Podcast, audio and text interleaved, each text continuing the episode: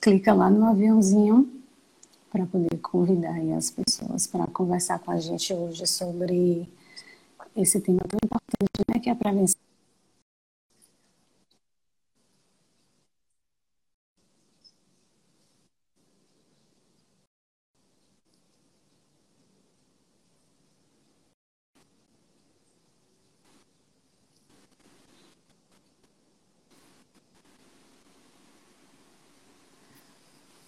Confirma para a gente, por favor, se vocês estão ouvindo. Flávia? Olá, ouço, tudo bem. Você está me ouvindo bem? Oi, estou te ouvindo bem também. Tá. O pessoal está ouvindo a gente bem? Dá um, um legal aí para a gente saber se o áudio está ok, se as imagens estão ok. Ô, Lorena, tem algumas pessoas. Oi. Tem algumas pessoas perguntando se vai ser gravada a live. Até perguntar agora vai, depois aqui, a gente é, a gente deixa no IGTV. Tá. E aí fica disponível para todo mundo. Muito bem, acho que a gente já pode ir começando. Então, pessoal, convida aí todo mundo para vir conversar com a gente. E Bom, então, a... ontem né, foi o Dia Mundial de Prevenção de Quedas e a Abrafim eh, teve algumas iniciativas, né, inclusive com a parceria de três departamentos da associação. Então, ontem a gente lançou né, três materiais de, sobre prevenção de quedas, um para Parkinson, um para AVC e um para questão de tontura, e em parceria né, com os respectivos departamentos. E aí hoje a gente está fazendo essa live né, em alusão ao dia de ontem, né, como parte da Semana de Prevenção de Quedas. E é, a gente tem um prazer hoje de conversar, é um prazer para mim, Flávia, estar conversando com você aqui hoje. É, eu sou Lorina, né? Então, eu sou sócia da Brafim, Sou coordenadora do Departamento de Transtornos do Movimento e sou atual diretora secretária da associação. E Flávia é membro do Departamento de Fisioterapia Vestibular. Então, a nossa ideia aqui hoje é conversar um pouco sobre a prevenção de quedas e a gente vai focar né, nos indivíduos com disfunções é, neurológicas. Então, a gente vai falar é, sobre pessoas com Parkinson, é, vamos falar também né, sobre os indivíduos com alterações autoneurológicas, falando das pessoas né, com as vestibulopatias. E vamos falar um pouquinho também sobre é, indivíduos após AVC. Flávia, é um prazer de novo e eu gostaria de agradecer também a parceria né, do Departamento de Fisioterapia Vestibular.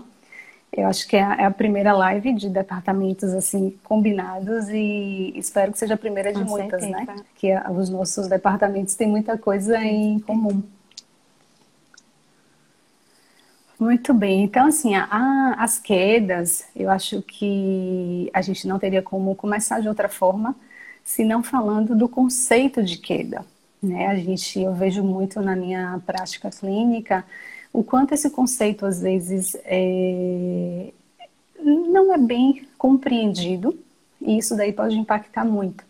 Então, assim, a queda é qualquer deslocamento do corpo para um nível mais baixo do que o que a gente está, é, com incapacidade de correção em tempo hábil e que não seja necessariamente o chão. Então, assim, é uma coisa simples, mas que eu gosto muito de frisar com os pacientes, porque o que, que acontece comigo, pelo menos? Às vezes eu pergunto, ah, teve alguma queda no último ano?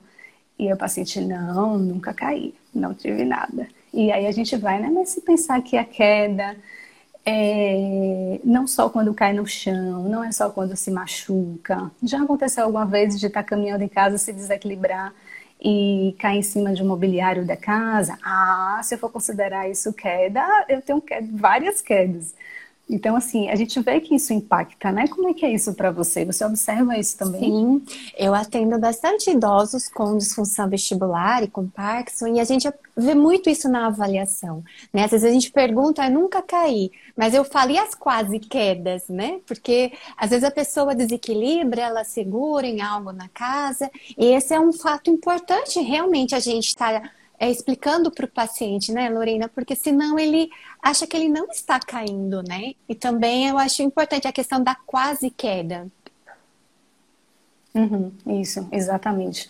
É, e às vezes é, é subnotificado, né? E assim, é como a nossa é, assim, a nossa intervenção, a gente vai falar um pouquinho sobre intervenção para prevenção de queda, então assim, se a gente não souber exatamente a situação, que o paciente tem uma situação de desequilíbrio e que ele cai, a gente não consegue oferecer intervenção é, específica para o que ele precisa, né?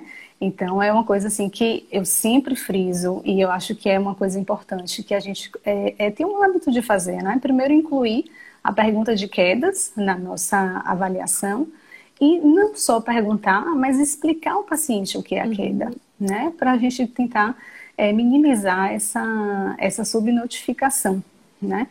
Então, a, o que a gente observa é que a incidência de quedas é muito alta, né, Flávia? Principalmente, assim, é, quando a gente fala em idosos e também nos pacientes com vestibulopatia, uhum. né? É, por exemplo, tem um trabalho, Lorena, que foi é uma revisão de 2018 e é, é do Brasil e eles fizeram é, uma revisão de 35 trabalhos de idosos relatando a, a ocorrência de quedas. Então, nós temos 35 trabalhos uhum. e a variabilidade é muito grande. Então, a, a taxa de ocorrência ela vai de 11% a 60%. Aí eu gostaria de destacar um estudo da professora Perracini, que foi um estudo de corte em São Paulo, e ela verificou a taxa de ocorrência ao longo de um ano 30% e recorrência 11%. Uhum. É, em Parkinson, assim, Parkinson em indivíduos após AVC, a gente observa é, que a incidência é até mais né, do que os idosos sem comorbidades. Então, em Parkinson, a gente tem uma incidência que varia de 35% até 90% de quedas, né? A gente falando de todas as quedas, geralmente no período de um ano. E quando a gente fala de quedas recorrentes, né, que, que é a ocorrência de duas quedas ou mais, essa incidência fica em torno de 18% a 65%. Né? Então, às vezes, cerca de dois terços dos pacientes caem de forma repetida, né? o que é muito perigoso por conta das consequências que a queda pode trazer. Né? E quando a gente pensa em indivíduos após AVC, é, os assim, uma, uma, de maneira geral, essa incidência varia de 24% até 73%, sendo que é, englobando assim, os pacientes que são hospitalizados, os indivíduos que estão na comunidade, que estão em instituições. Né? Então a gente observa que realmente é, são populações que caem bastante e é um desafio para a uhum. gente. Né? Então, assim, acho que é, é bastante relevante a gente discutir sobre né, identificar, assim, cabe a gente identificar os fatores de risco, fazer uma boa avaliação do paciente, né, para daí pensar na intervenção. Então, pode... Lorena, Não, pode em falar. relação aos idosos com tontura, a taxa de ocorrência e recorrência é em torno de 55%, 54%, 55%. É muito alta, né? Se a gente for pensar em é relação aos idosos da comunidade. O quão importante a gente avaliar corretamente e traçar objetivos corretos, né, Lorena? Isso, isso, isso. E aí tudo começa com o conceito é, de queda, né? Com, com, com boa explicação do que é a queda, né? É, eu, pessoal, só que ah, eu estou vendo aqui que algumas perguntas já começaram a, a surgir. É, vamos deixar assim, a gente vai tentar focar, seguir uma linha de raciocínio para a gente não se perder muito aqui. E aí, daqui a pouquinho, a gente é, se atenta às perguntas, tá bom? Então, é, eu pensei em deixar os comentários uhum. abertos uhum. para que a gente fosse é, de repente interagindo e tal, mas é, vamos deixar para responder as perguntas mais para o final. Então, Joel, pode ser assim? Tranquilo? Eu acho que a gente consegue é, Dire... se organizar melhor, direcionar melhor. Bom, então, em relação aos fatores de risco, é, falando primeiro das pessoas é, com Parkinson, né? o que é que a gente observa? O principal fator de risco para quedas futuras é o histórico de queda no último ano. Então, assim, a gente tem esse fator de risco assim como principal. Então, é uma coisa que na avaliação a gente não pode deixar de perguntar. Mas o detalhe é que o histórico de quedas é um fator de risco que não é modificável. Ou seja, com as nossas intervenções, a gente não consegue modificar esse fator de risco. Né? Então, por isso é, que a gente, né, os estudos foram em busca né, de outros fatores de risco que sejam passíveis de modificação através das estratégias terapêuticas, né, através da, da intervenção.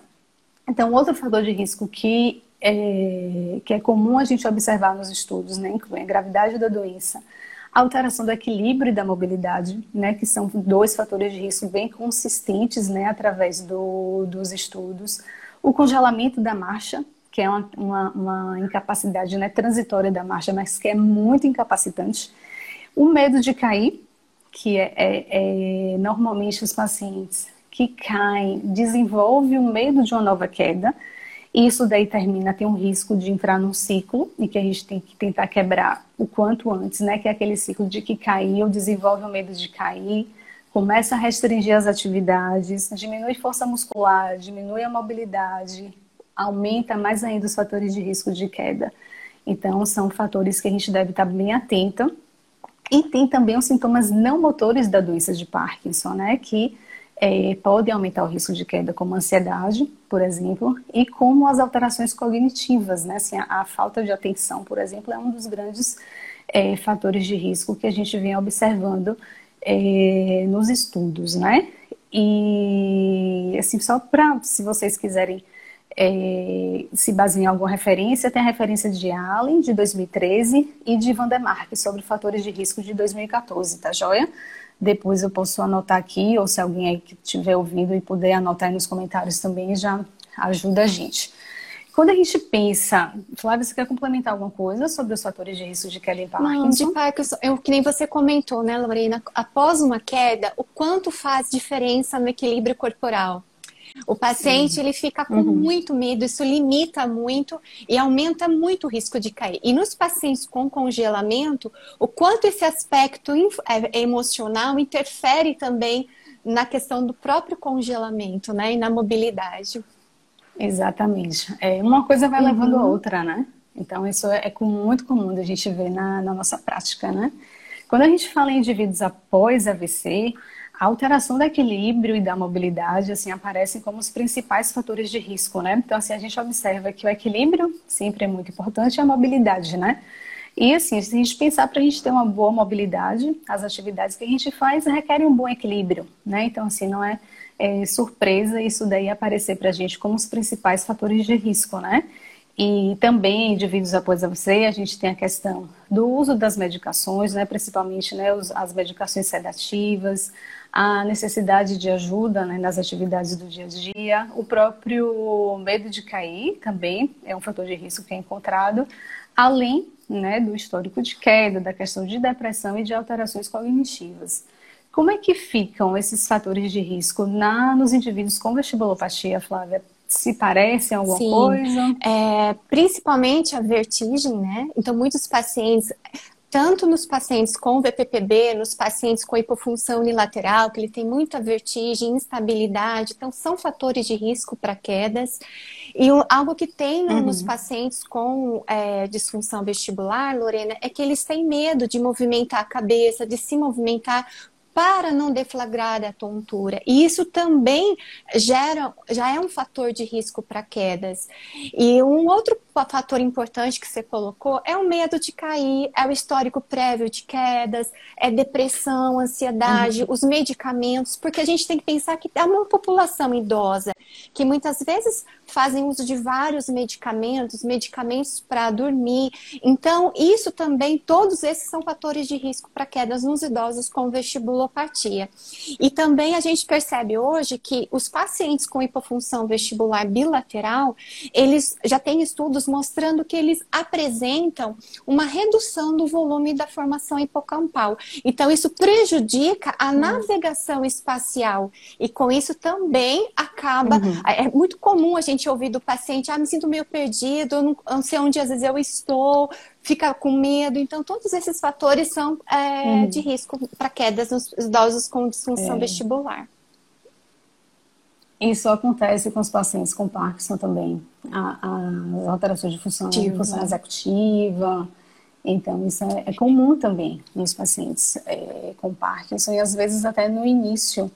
Né? Às vezes, assim, a gente relaciona muitas vezes a ocorrência de quedas é, numa fase moderada, mais avançada da doença, mas a gente já tem estudos que mostram né, que indivíduos nos estágios iniciais já caem, justamente pela presença desses fatores de risco desde o começo. Né? Então, a gente tem as alterações dos ajustes posturais antecipatórios que começam lá no início. Né? Então, é, é, super importante a gente tentar identificar, já, assim, não, não pensar em queda só quando o paciente está num estágio é, mais moderado avançado da doença, né? mas sim é, pensar e questionar isso desde a da, da primeira avaliação, do primeiro contato com o paciente, independente da idade do paciente, independente do estágio da doença, sempre perguntar em relação a isso daí. Né? Lorena, eu acho que esse é um ponto muito importante para gente, porque às vezes o paciente vem para fisioterapia quando ele já tem uma queda. E eu acho que para todos os idosos com problemas neurológicos, otoneurológicos, o quanto é importante nós observarmos já as alterações do equilíbrio e não somente o relato de quedas nesses pacientes, né? Então, essa observação uhum. inicial ela é muito importante. Ajustes posturais alterados, maior dependência da informação visual, da atenção para andar. Aí você observa também a dificuldade de divisão da demanda atentiva, porque ele tem que manter o equilíbrio e caminhar em um ambiente externo. Então, é, isso já acaba sendo alterações prévias que muitas vezes ele ainda não teve quedas, que é importante a gente observar. Uhum. Ótimo. E como é que você costuma avaliar os seus pacientes? Né? Você tem uma, uma abordagem bem direcionada né, para vestibulopatia e para Parkinson. Como é que normalmente você faz a avaliação? O que, é que você considera para poder escolher um instrumento de avaliação? É, lá no consultório, eu faço tanto avaliação, eu tenho dois, duas avaliações importantes: a avaliação da função vestibular e a avaliação é, funcional do equilíbrio corporal e do andar. Então, eu, como eu atendo pacientes com Parkinson e vestibulopatas, eu gosto muito de usar a escala UBEST Test ou o Mini Best. E uhum. porque essa escala contempla várias tarefas que nós, de outras escalas que nós já utilizávamos. E eu gosto bastante dessas uhum. duas escalas para triar tanto a questão, ah, esse paciente tem ajustes posturais compensatórios alterados, antecipatórios, a organização sensorial, o andar. E eu também gosto de avaliar o andar, eu tenho no, no consultório o sensor inercial para análise da marcha, aí eu avalio também é, em relação a andando, andando com movimentação de cabeça e se tem é, alguma indicação para uso do dispositivo de auxílio para o andar. Uhum.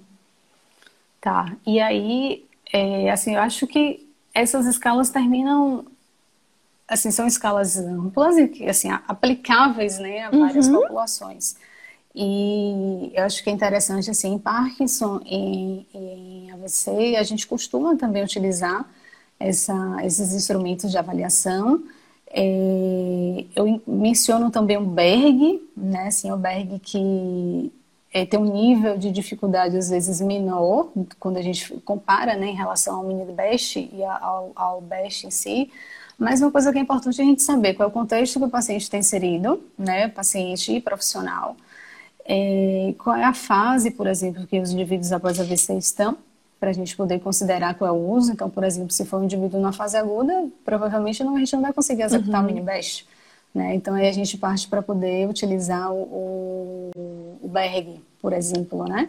Então, acho que isso é importante a gente é, diferenciar e saber também que, apesar da gente utilizar a mesma escala em populações diferentes, cada escala tem um ponto de corte é, indicativo né, de risco de queda ou indicativo de, de alteração de equilíbrio, a depender de cada população.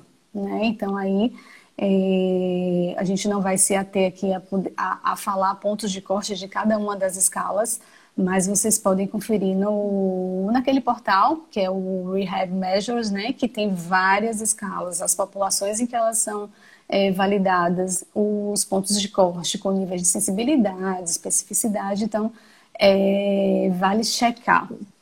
É, o pessoal perguntou aqui sobre o nome da escala. Tem o Berg, o Best Test e o Mini Best que a gente falou. Você falou também Isso, do DGI, não o DGI. Para disfunção vestibular, Lorena, Antigamente nós usávamos a Berg. Hoje sabe que a Berg, por ela não ter tarefas dinâmicas de girar, de movimentos com a cabeça, uhum. ela não é tão específica para os pacientes com vestibulopatia. Então, o que tem mais é com o DGI, que é o Dynamic Gait Index, e atualmente o, o Best Test ou Mini Best, porque também contempla tarefas do DGI. Uhum. Uhum. Certo. É, em Parkinson a gente costuma usar também, né? Assim, normalmente o, o mini-best é muito utilizado, né? Acho que na prática clínica o mini-best é, termina sendo mais aplicável, assim, né? Pelo tempo de execução e termina é, contemplando também os diferentes aspectos, né? Do controle postural. Então, eu acho que é, é bem interessante quando a gente fala isso daí. E uma coisa que eu queria destacar também, Flávia, é que é, quando a gente fala assim, né, pensando em predição de queda, é uma coisa que eu gosto bastante de diferenciar. É, a gente utiliza uma escala de equilíbrio para poder conhecer as situações e quais são os sistemas comprometidos, pensando numa avaliação uhum. de equilíbrio, tá? Quando a gente fala em predição de queda, obviamente que para a clínica é interessante a gente saber com em qual situação, qual é o sistema que está uhum. comprometido para a gente direcionar a intervenção. E quando a gente pensa em predição de queda, a gente tem que observar qual é o potencial, qual é a capacidade preditiva uhum. daquela escala, tá? É, então, o que é que, eu, o que, é que assim, falando é, em Parkinson, por exemplo, o que, é que a gente observa? É que os estudos mostram uma capacidade preditiva similar do Berg e do Mini Best, por exemplo. Uhum. Entendeu? Então, assim, é só uma coisa que às vezes a gente fica. É, depois que o Mini Best é, surgiu, o Berg meio que foi discriminado, o Berg não avalia, não é funcional, não tem muita tarefa dinâmica e tal. Mas, se a gente pensar em predição de queda, ele cumpre o seu papel, né? Em pacientes com Parkinson, falando exclusivamente dessa população agora, por exemplo, tá? Então, eu acho que isso é uma coisa importante da gente saber e diferenciar para que, que a gente está aplicando aquela escala de equilíbrio. Se a gente está querendo conhecer a situação que o nosso paciente está, ou se a gente está querendo é, um instrumento que vai dizer para a gente qual é a, o risco de queda, né? se aquele paciente está em risco ou não, e qual é a capacidade preditiva daquele instrumento. E aí, falando nisso, é, eu vou aproveitar para falar um pouquinho dos estudos do, do, grupo de pesquisa que eu faço parte, que a gente estuda muito quedas, né? Nosso, nosso forte, digamos assim, é quedas em pacientes com, né, o que a gente está discutindo, pacientes com Parkinson e pacientes após AVC. E o que é que a gente observou? Como a gente já viu que a gente tem vários fatores de risco para quedas, é, às vezes a capacidade preditiva desses fatores de risco isoladamente pode ser um pouco baixa. Então, a, a gente fez assim, no meu caso, né, eu fiz uma coorte com pacientes com, com Parkinson, e nessa coorte, né, que assim é um tipo de estudo em que a gente acompanha os pacientes durante um determinado tempo, no meu caso eu acompanhei os pacientes durante um ano, e aí nesse período a gente observou o desfecho de quedas, né, especificamente de quedas recorrentes. E aí a gente fez uma análise estatística para poder ver quais foram os fatores de risco né, que os indivíduos apresentavam e que estavam associados à ocorrência de quedas. E aí, depois que esses fatores de risco foram identificados, né, no modelo lá estatístico, que a gente usou a regressão de Cox, é, a gente criou, né, assim, as variáveis que foram significativas, as variáveis que foram preditivas, né, de queda, a gente criou, pensou em uma escala de predição de quedas, incluindo diferentes fatores uhum. de risco, né? Então, isso é uma questão legal da gente falar, porque a gente amplia um pouquinho né, a, a, a visão e consegue, às vezes, englobar é, diferentes questões, pensando em classificar os indivíduos como tendo risco de queda ou não. Então, especificamente da, da, do meu estudo, é, é, foi um estudo com quase 230 pacientes, é um estudo que, né, que isso foi em 2017, se não me engano, na publicação. E aí a gente encontrou né, que a história de quedas no último ano, que fazem parte dessa escala, a ocorrência de flutuação motora, né, que é, é, os pacientes com Parkinson, eles têm que usar medicação, a, a levodopa, né, diferentes tomadas durante o dia, e acontece uma complicação motora que o remédio começa a perder efeito antes uhum. da hora de tomar. E aí, justamente, a, a, o que a gente imagina é que nessa perda de efeito, o indivíduo é, tem uma alteração da mobilidade, tem uma alteração do equilíbrio, e por isso provavelmente está relacionada à, à ocorrência de quedas, né? E a, a dificuldade para realizar as atividades do dia a dia. Né? Então foram os três fatores e a acurácia da escala de 84%, né? que é uma capacidade preditiva bem alta. E com isso a gente propôs um sistema de classificação, né, que os indivíduos é, possuem baixo risco de queda ou moderado risco de queda ou alto risco de queda, com base na presença ou não desses fatores de risco. E outra coisa que eu queria falar em Parkinson também é de um outro modelo que foi desenvolvido pelo grupo da professora Kane, né, da Austrália, que inclui nessa, na, na, nesse modelo preditivo histórico de queda também, a presença de congelamento da marcha e a velocidade da marcha reduzida, né? Que esse modelo teve uma acurácia também de 80%. Então vocês podem observar é, que essas escalas englobam diferentes fatores de risco, né? E é, é, é importante a gente se ater a, a isso daí também. E aí, especificamente em relação a essa última escala que eu falei, a gente tá, a gente já terminou o estudo de validação, mas a gente não está com os dados publicados ainda e que a gente testou essa escala só com base em medidas de autorrelato, né? Ao invés da gente aplicar, fazer o teste de velocidade da marcha no espaço de 4 metros, a gente perguntou aos indivíduos o que é que eles achavam da velocidade de marcha habitual deles, né? Se eles consideravam a marcha é, na mesma velocidade, com a velocidade reduzida ou mais rápida do que a, as pessoas sem Parkinson. Então, a gente, breve, eu acho que a gente vai estar com esse estudo publicado e uma coisa bem interessante. E pensando em tempos né, de coronavírus, em que a gente está com teleatendimento, nada melhor do que uma escala com base em autorrelato, né, para a gente conseguir ter uma, uma noção melhor disso daí. Uhum. E falando rapidamente após AVC, que eu acho que é uma coisa até interessante, Flávia, para para a gente é, extrapolar um pouquinho assim na, na, na sua visão, é, no nosso grupo também a gente teve um estudo, uma coorte de indivíduos após AVC e os fatores preditivos que ficaram nessa escala foi envolvimento de circulação posterior, né, de forma bem interessante assim para a gente poder discutir, a, o sexo feminino e o TUG, né, alteração no TUG. Então a gente vê novamente a questão da mobilidade entrando em campo, né? É, Lorena, então, em relação às escalas, tem um trabalho em idosos, foi em idosos, não foi pacientes neurológicos, que eles compararam o Time Up and Go, Mini Best Test e a Berg.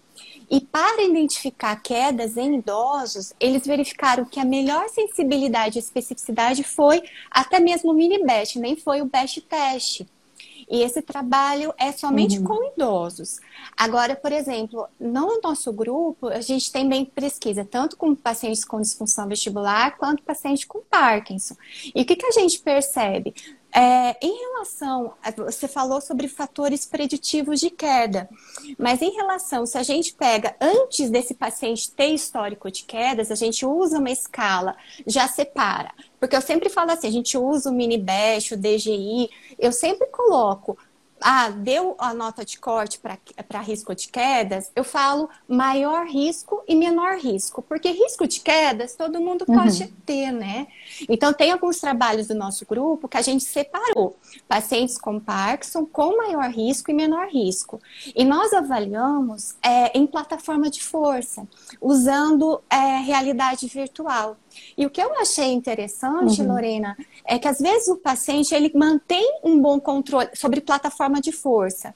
Ele mantém um bom controle postural com os olhos abertos, com os olhos fechados, mas quando tem estímulos visuais, o sacádico, o optocinético, interação viso-vestibular, isso aumenta a oscilação corporal, reduz a reserva funcional do equilíbrio corporal. Então, isso também já é um fator importante para a gente, pensando em prevenção, porque esses, esses, esse ambiente é, visual móvel é o que acontece quando vai ao shopping, quando anda na rua, né? Então, às vezes, eu sempre falo assim: a gente vai atender no consultório, avalia no consultório, parede tudo branquinha sem conflito. E esse estudo trouxe para a uhum. gente o quanto é importante a gente também avaliar esse paciente em diferentes conflitos, porque isso aumenta a questão da instabilidade e do risco de quedas. Um outro trabalho que foi feito com os pacientes com Parkinson, também lá do nosso grupo, foi estudar a inicialização do andar nos pacientes com Roniar 1, 2, e nós observamos Bem, bem início. Né? Então, antes dele ter uhum. um problema de uma instabilidade em retropulsão, nós observamos que já tem parâmetros alterados na inicialização do andar. Né, que quando a gente avalia a inicialização do andar, é você sair da posição de apoio para a transferência. E nessa, a gente avaliou a diferença do centro de pressão e do centro de massa. E no, no paciente com Parkinson, esse, esse deslocamento foi menor. E isso interfere nas outras fases da marcha. Então, também é um ponto muito importante para identificar e nós treinarmos na, na, quando falamos de tratamento, né? Porque até a gente conversou aí nos bastidores que às vezes o paciente vem quando ele tem quedas. E a gente está pontuando aqui uhum. estudos que avaliaram fatores preditivos de quedas e já mostraram alterações do controle postural, até mesmo antes desse paciente apresentar uma instabilidade em retropulsão. Né? E tem também um outro estudo do nosso grupo que a gente dividiu. É, a, a, professora Juliana Gazola, acho que ela está nos assistindo, é, foi até um, ou até do trabalho do doutorado dela, dividiu em idosos sadios, idosos com é, vestibulopatia com uma queda e quedas recorrentes. Nós avaliamos sobre plataforma de força em um ambiente virtual também. E nós percebemos os idosos com quedas recorrentes, os vestibulopatas, apresentaram redução da reserva funcional, aumento da oscilação corporal, redução do limite de estabilidade. Uhum. Então, são parâmetros importantes que nós é, temos que ter para poder pensar em tratamento, em objetivos de tratamento, né? Uhum. Isso, esses estudos, é, assim, você observa também a questão de variabilidade sim, da marcha. Sim, Principal... Né? Tem, tem alguns estudos em Parkinson que mostram, né, assim, estudos que tiveram com, assim, um resultado é, favorável em relação a a redução de quedas e que uma das coisas que melhorou foi a, a variabilidade Sim. da marcha. Né? Principalmente nos pacientes com Parkinson e com congelamento. Né? É, há uma variabilidade muito grande no padrão da marcha, né? Sim, sim, sim. É, é, é, muita coisa, né? Assim, a, a, eu acho que a gente sempre é, tem que ter em mente né? a, a gravidade da doença do paciente que a gente está lidando, é, saber disso quando a gente está lendo os estudos, né, que a, a, as coisas comportam, se comportam de forma diferente. A gente tem alguns ensaios clínicos em Parkinson, por exemplo, é, que fazem análise de subgrupo, uhum. né? Os indivíduos com menor gravidade da doença se comportam de uma forma é, em relação à supervisão do treino, né? Se é super, totalmente supervisionado ou não pelo fisioterapeuta, é, em relação ao ambiente se o paciente é tratado em ambiente domiciliar ou se é tratado em, uma, uma em um serviço né, é, de fisioterapia. E para pacientes APHVC também, né? A gente tem as diferentes fases, os diferentes comprometimentos. Então, é, tudo isso daí é importante a gente ter bem claro, né? Assim, a gente abrir a, a, a mente e pensar nessas coisas quando a gente estiver lendo um artigo, né, para a gente é, ter um cuidado na interpretação das coisas que a gente está lendo e tentar diferenciar justamente isso, né, porque é, a, assim, a professora Kenny sempre fala assim, a regra não vale para todos, né, porque é, é diferente, né? A gente está tá, tá, tratando com indivíduos, né? E cada um tem as suas particularidades, cada um tem a sua é, gravidade diferente, a sua forma de, de, de lidar com, a, com as situações, e... né? Então isso daí eu acho que é bem interessante da gente sempre pensar nisso. E Lorena, daí, né? o que você fala é um ponto muito importante, porque a gente lê muito, a gente faz trabalho, ensaio clínico, só que quando a gente vai fazer uma pesquisa, tem um critério de seleção muito importante, né? Para a gente poder, uhum. poder falar, não, é em relação ao sistema vestibular, é em relação à doença de Parkinson. Mas no consultório, a gente vai receber o paciente com déficit visual, auditivo, diabético, uhum, né? Então, o quanto nós temos que pegar esses estudos, mas pensar na questão individual, né? Aí eu acho muito importante ter uma avaliação objetiva, mensurável, traçar objetivos a curto prazo, a longo prazo, para cada paciente, né? Sim, com certeza. Flávia, o tempo está voando. Eu imaginei que o nosso roteiro... Já são quase 8h40 e a gente vai falar de prevenção agora, né? Eu acho que essa parte de prevenção a gente consegue abordar de uma forma bem geral, assim, porque são medidas é, que servem para todos, né? De relacionadas às questões ambientais, que com certeza o ambiente pode favorecer a ocorrência de quedas, a gente não tem dúvida disso daí. Então, o que é que você destacaria em relação às medidas gerais de orientação em relação à prevenção de queda, é, os fatores ambientais, os fatores comportamentais? A gente tem falado muito disso, né, o comportamento de risco para queda.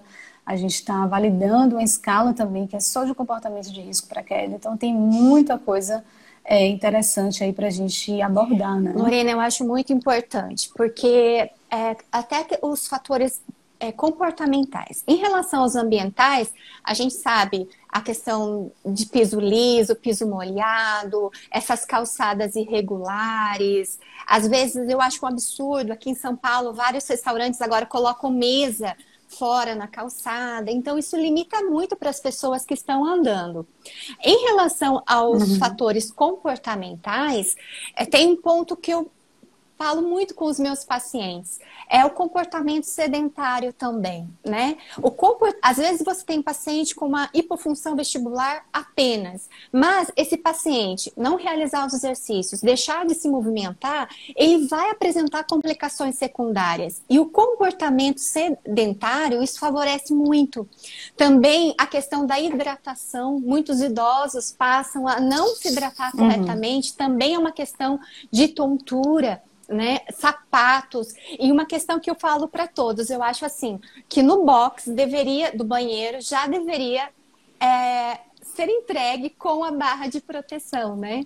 Mas muitas pessoas têm preconceitos em relação a isso. Mas eu acho que isso é um, é mecanismo ambiental, é um fator ambiental muito importante, né?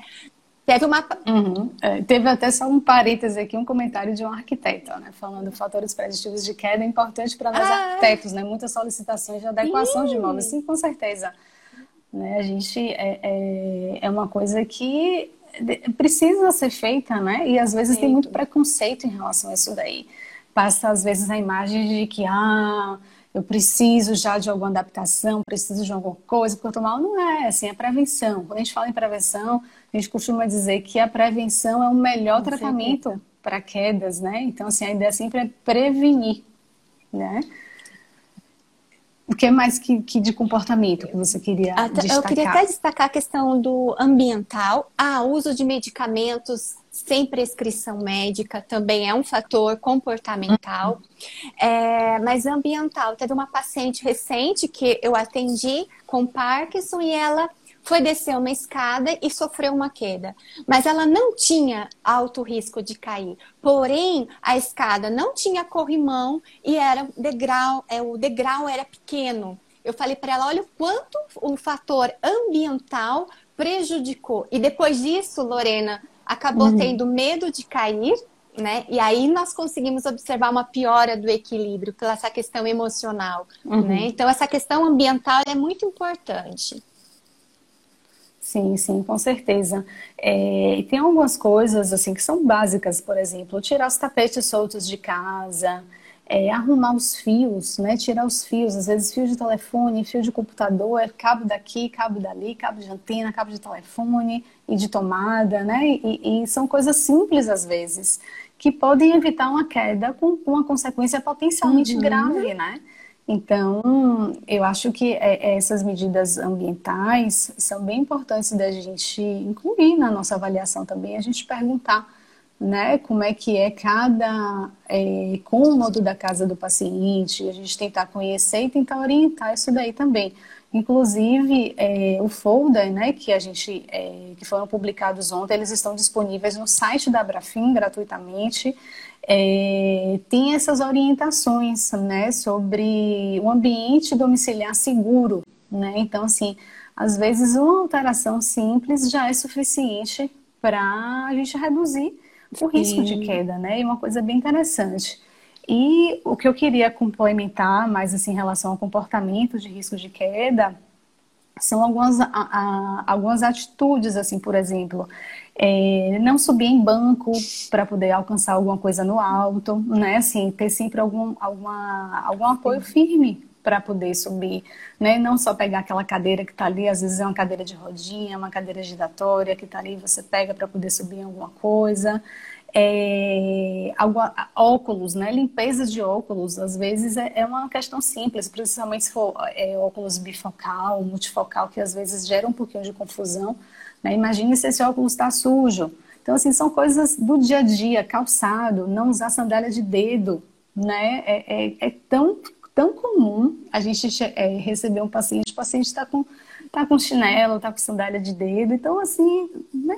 básico, a gente tem que olhar, a gente tem que avaliar o paciente como um todo, né? Tem que observar tudo isso daí. Tem um paciente que eu atendi recentemente, ele estava com sapato, eu fiz a avaliação, ele estava com um sapato largo. Eu falei, mas sapato tá largo pro pé do senhor, mas assim, dois dedos. Ele, ah, mas é confortável. Eu falei, bom, é confortável, porém não é o ideal. Uhum. Então, essa questão do sapato é muito Exatamente. importante. É, e é tão Sim. simples, né? Assim, às vezes é uma coisa é, simples de resolver. É, tem um comentário aqui, né? O processo natural do, do envelhecimento já gera muitos fatores de risco. Uhum. Sim, com certeza, né? As alterações somatosensoriais, visuais, e as coisas se somam. Né? Então a gente costuma dizer que as coisas é, se somam e cabe a gente é, avaliar isso daí, ter essa ideia mais ampla, né? Pensar fora da caixa e saber que a gente está ali com o indivíduo, que cada um uhum. é cada um, tem as suas situações, é, as situações é, pessoais, as situações familiares, de, de ambiente domiciliar, né? E a gente tenta oferecer, pensar junto e oferecer algum, alguma situação mais segura, né? Em relação à prevenção de quedas, né? Então, eu acho que isso daí é importantíssimo para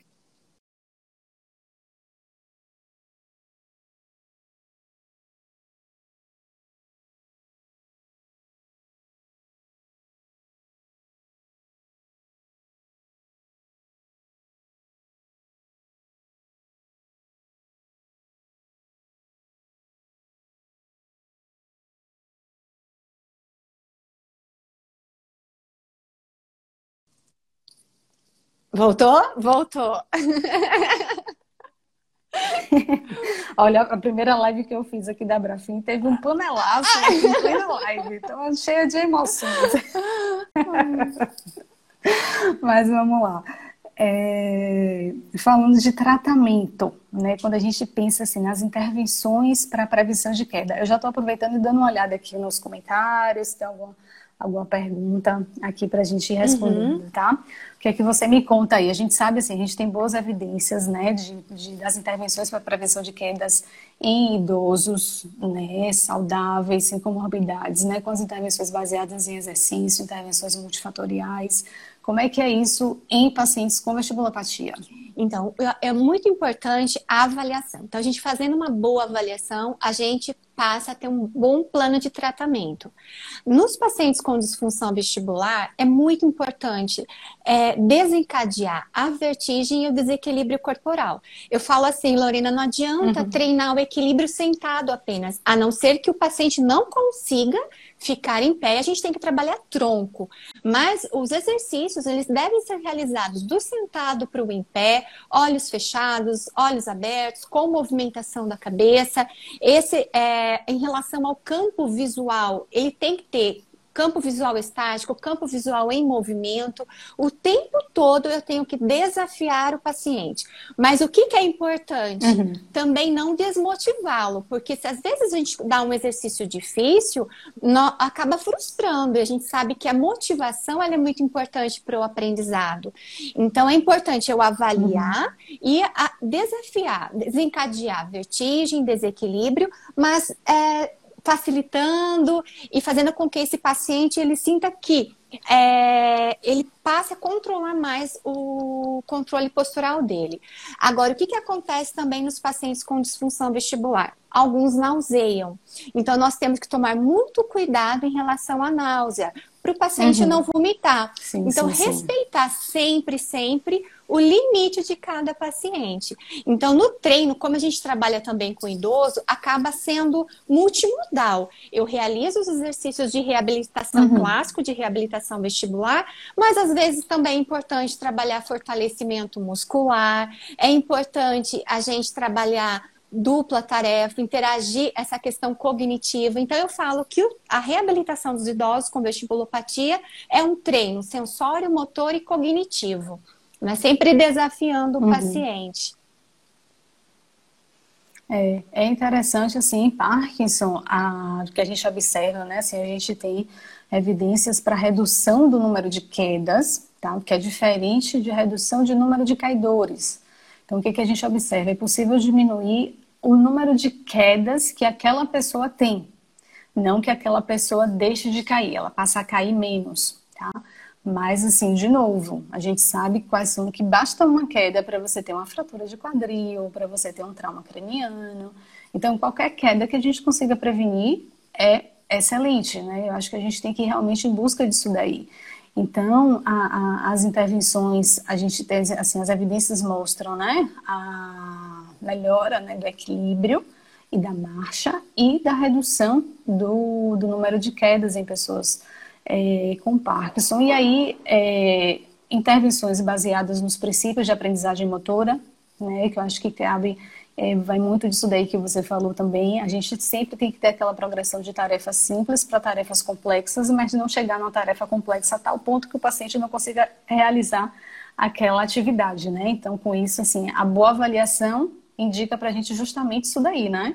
É, até onde a gente consegue ir com o paciente e a observação durante a prática mesmo, né?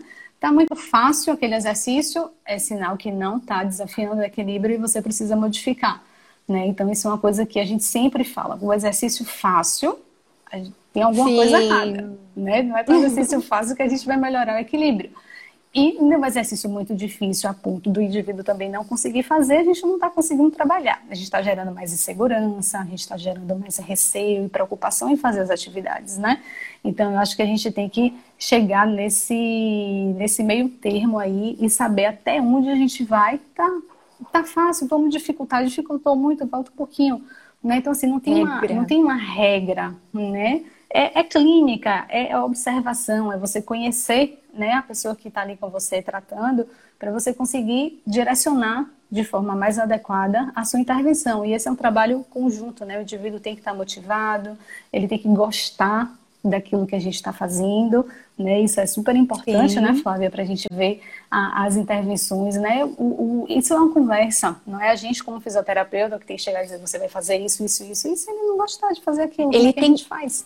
Né? A gente sabe tanto de motivação quanto isso interfere, Ele tem né? que se envolver né, no processo de reabilitação, a participação dele é muito importante para ativar os mecanismos de neuroplasticidade, né?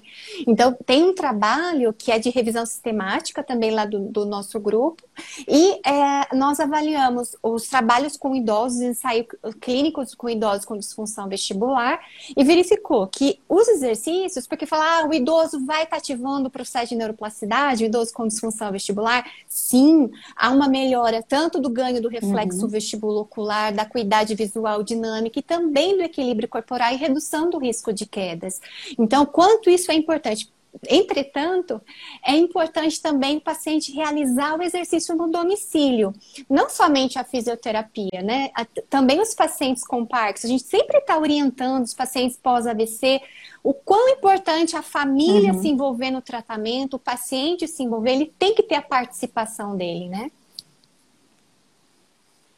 Tá. E indivíduos após AVC, como é que é, é a sua prática? Assim, a, a, o que a gente observa na literatura é que às vezes tem uma variação muito grande, né? Como a gente falou, da mesma coisa que vale, né, para a incidência de quedas e, e para os fatores de risco, né? Os indivíduos em diferentes fases de AVC, a gente não pode é, considerar como sendo do mesmo grupo quando a gente observa os estudos, né? O contexto em que, em que esse indivíduo está inserido, né? Se é um ambiente hospitalar, se é residente da, da comunidade, então tudo isso daí interfere muito também, né? Então, assim, é, é, é importante a gente ter essa, essa noção de sempre ver a gravidade da lesão, né? Ver o tempo que esse indivíduo teve após o AVC, como é a sua experiência em relação Lorena, a isso? e é bem isso que você falou. No AVC, há uma variabilidade muito grande, de acordo com a, o tipo de a lesão, a área comprometida, né? Às vezes também o tempo pós-lesão, os pacientes, eles vão fazendo ajustes compensatórios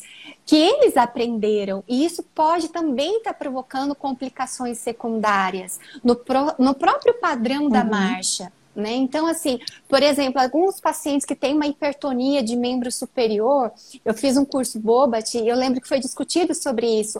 Ele apresenta instabilidade e isso pode ter uma relação do sistema vestibular com o aumento do tônus. Então, cada paciente uhum. ele é individual. Então, tudo vai depender da avaliação. Porém, o, o treino de equilíbrio, do andar, o processo, acaba sendo muito similar a diferentes populações situações, né? Treinar em diferentes contextos é, sensoriais, trazer a questão funcional para o treinamento, não ser um treinamento individualizado, um sistema individualizado, a questão do treino de força, treino aeróbio, então tudo isso faz parte do contexto e depende muito da avaliação de cada paciente. Uhum, joia. É, alguns comentários aqui. Muita gente querida oh, falando tá. com a gente aqui. Ah, alguém manda aqui com a gente. É, teve uma pergunta aqui é, de uma pessoa perguntando: esse vestibular que vocês falam é tontura? Sim, sim né? O sistema vestibular é, é, a questão de tontura que a gente está é, se referindo mesmo. A importância de incluir, de incluir as escalas específicas né, na, na avaliação da gente da fisioterapia. E a gente até recebeu uma pergunta, Flávia, sobre falando de indivíduos com Parkinson com a gravidade maior e a questão de congelamento é, da marcha, né?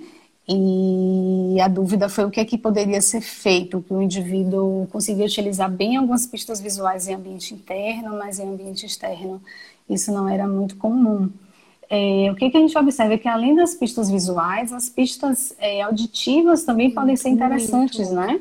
As pistas auditivas Sim. eu acho bem interessante, eu utilizo com os pacientes, eu coloco peço para colocar fone e, e, ter a marcação.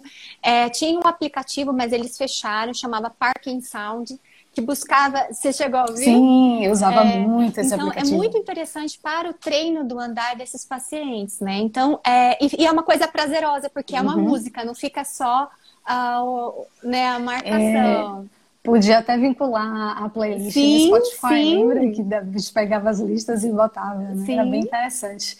E teve uma pessoa até que perguntou que é pior quando a gente ajuda o parkinsoniano na marcha, o que, que a gente orienta? É, se o indivíduo tiver congelamento, né? Não é para puxar a pessoa. O congelamento é quando os pés colam no chão.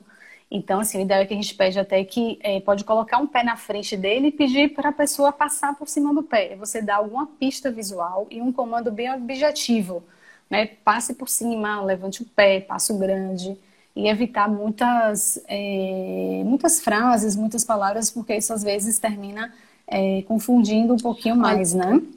Nossa, o tempo tá quase acabando, Flávia. É um tema tão, né? tão gostoso de falar, né? Eu sei que eu tenho meu viés para poder conversar sobre quedas, ainda mais né, em Parkinson, que é a, a minha cabeça, digamos assim. É, mas se deixar, a gente fica aqui conversando. Marina, perguntaram, falaram sobre, sobre o, o metrônomo. Eu acho muito legal. Eu peço para o paciente baixar sim, o aplicativo sim, sim. no celular e também treinar em casa, além da no consultório. Joia, sim, sim, sim, dá para dá a gente treinar com o paciente, né? Assim, cabe a gente identificar qual é a, uhum. a batida a né, que a gente vai usar com aquele paciente, às vezes mais rápida ou mais, mais devagar, né, para poder ver um comentário aqui sobre a questão de sarcopenia nos idosos, sim, com certeza é muito importante em todas essas populações que a gente está falando, né, não só nos idosos sim com morbidades, mas nos com disfunções neurológicas também, né? Flávia, mais alguma pergunta aí que você uh, tá. me ajuda aí? Tem muita coisa aqui que eu tô, tô vendo. Dupla ah, tarefa. Ah, sim! Dupla tarefa é preju... pode ser prejudicada. Sim, dupla tarefa a gente observa uma, muitas vezes uma redução do desempenho da marcha, por exemplo, em dupla tarefa. Né? E é um fator de risco para quedas, né? A, a, já tem alguns estudos que mostram isso. É uma coisa que está. Tá, assim, acho que não tem ainda uma, uma uma, uma, constância assim, de relatos. Né? A gente observa alguns estudos que mostram, outros que não mostram, mas o que a gente observa na prática é que os indivíduos em realização de dupla tarefa é, termina tendo um, um, desequilíbrio maior, mas não isso indica que a gente tem que tratar o indivíduo em condição de dupla tarefa e não não fazer, porque é impossível a gente viver é, sem dupla tarefa, né? O que a gente costuma dizer assim, por exemplo, evitar subir uma escada fazendo alguma coisa ao mesmo tempo, prestar mais atenção em alguma coisa.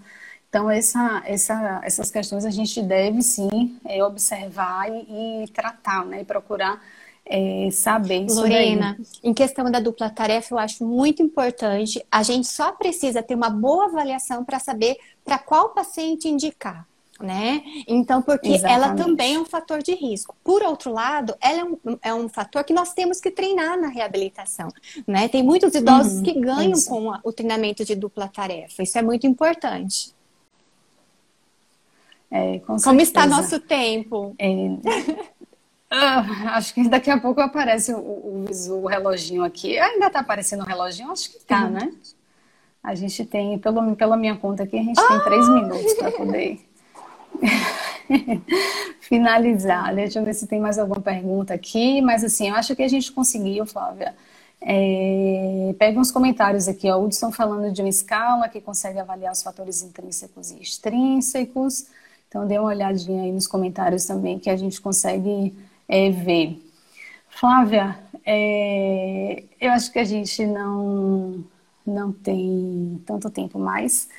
Mas, assim, eu acho que a gente conseguiu, nesse curto espaço de tempo, conversar um pouquinho, esclarecer algumas coisas, né? Lembrando sempre, a avaliação com fisioterapeuta neurofuncional é fundamental, né? Para a gente conseguir traçar um bom plano de tratamento, né? Quando a gente pensa em quedas. Então, assim, foi um prazer muito grande conversar com você. A gente conversou muito nessa uhum. semana, né? de, de para planejar o que, que a gente alinhar as coisas, né, as questões principais que a gente é, poderia abordar.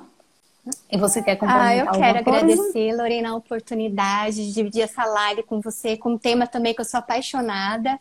E agradecer a Brafim pela oportunidade. E fechar, assim, é, com uma consideração que é importante, que todo o processo de reabilitação, ele deve envolver a prevenção, termos escalas, é, ferramentas para preditores e também tem que ser uma atividade personalizada, ter a participação do paciente para atingir o processo de neuroplasticidade, né? Que é o objetivo que nós queremos. Uhum. Muito obrigada, Sim, eu adorei. Com certeza.